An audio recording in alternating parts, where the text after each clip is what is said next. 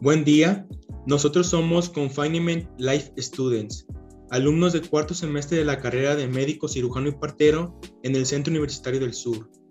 Como sabemos, durante estos últimos dos años hemos estado viviendo un confinamiento que nos ha afectado tanto física, mental y en nuestro estado de nutrición.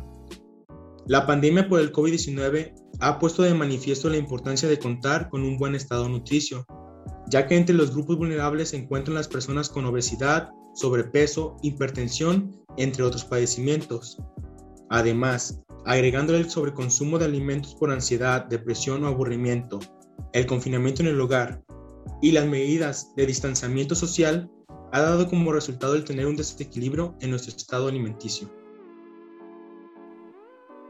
Gracias compañero Ernesto por esa breve introducción. El día de hoy nos acompaña la licenciada en nutrición Lisbeth Reinaga Bonales. Bienvenida, nutrióloga. Hola, muchas gracias por la invitación. ¿Le parece si comenzamos con la serie de preguntas? Sí, claro. La primera pregunta es, ¿la nutrición puede proteger la salud de las personas durante la pandemia de COVID-19? Mm, la verdad es de que sí, eh, existe una gran probabilidad de que las personas que previamente contaron con una buena nutrición sean candidatos menores a contraer el COVID-19, ya que su sistema inmunológico contiene más defensas que cualquier otro, otra persona que, que posteriormente tuvo una mala alimentación o que cuenta con algún, alguna patología.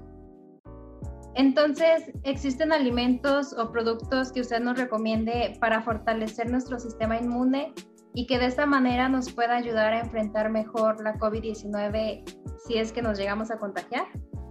Claro que sí. Mira, este, relativamente todos los alimentos contienen muchas vitaminas, minerales y nutrientes que fortalecen nuestro sistema inmunológico. Eh, más sin embargo, existen algunos que se recomiendan principalmente para combatir esta enfermedad, como lo son, eh, por ejemplo, todos aquellos mariscos que son buena fuente de zinc y selenio, eh, algunos frutos secos, ya que son buena fuente de cobre, y pues también algunos medicamentos que contienen vitaminas D, A y C, que son los que generalmente se se recomiendan para este tipo de enfermedad. Entonces, ¿debemos cambiar nuestras pautas de alimentación si estamos en aislamiento?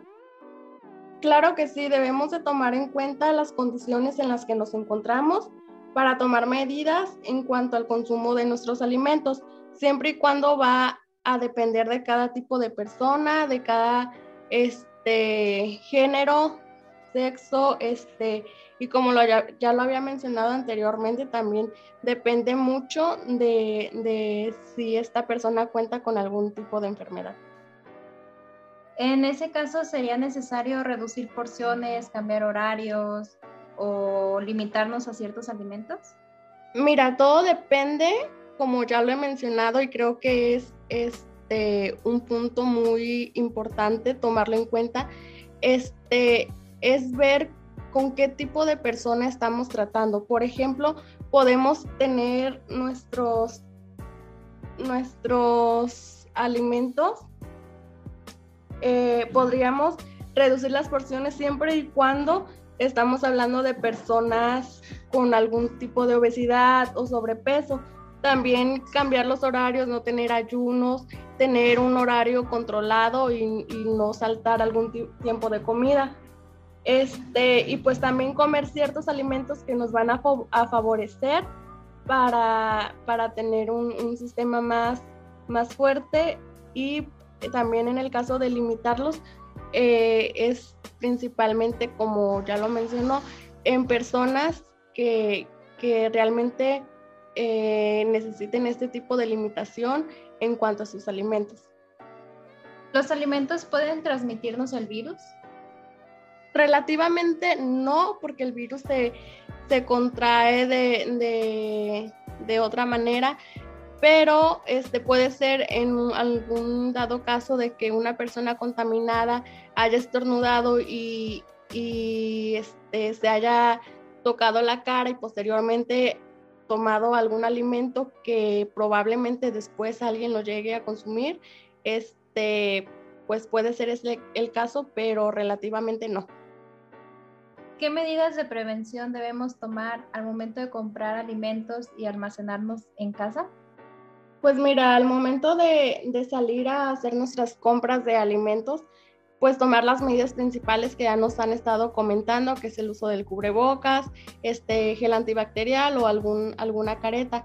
Al momento de elegir nuestros alimentos, pues ver principalmente los que se encuentren en buenas condiciones. Posteriormente, cuando los llevemos a casa, desinfectarlos, lavarlos y almacenarlos en, en nuestro refrigerador o en algún lugar que esté limpio y también desinfectado. De esta manera terminamos esta entrevista. Muchísimas gracias por su tiempo, nutrióloga, que esté muy bien. Muchas gracias a ustedes.